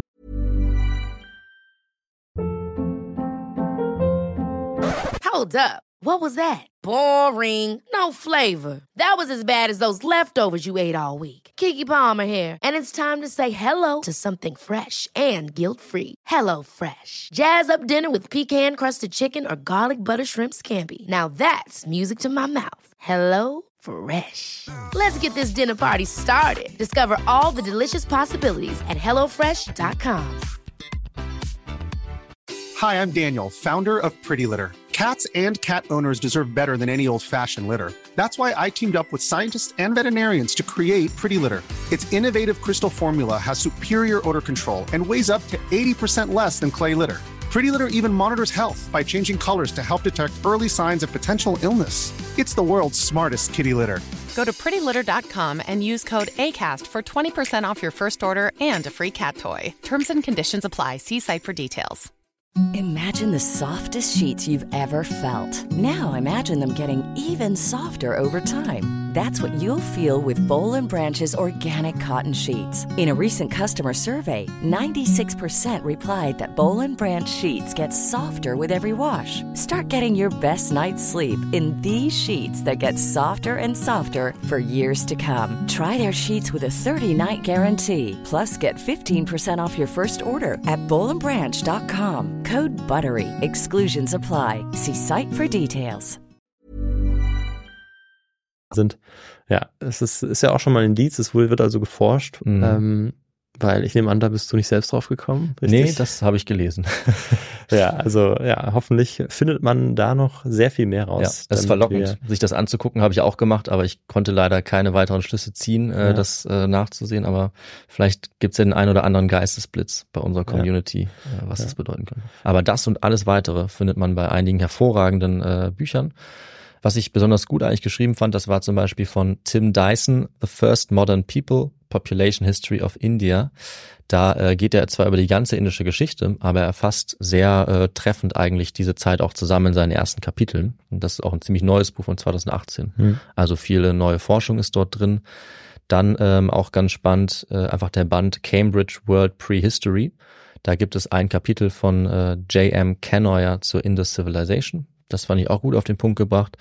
Und dann gibt es auch noch ähm, von Asko Papola, einem sehr bekannten Indologen, das Buch The Roots of Hinduism, The Early Aryans and the Indus Civilization. Und äh, ja, ich habe nichts auf Deutsch gefunden eigentlich, wie du richtig gesagt hast, alles auf Englisch. Ja.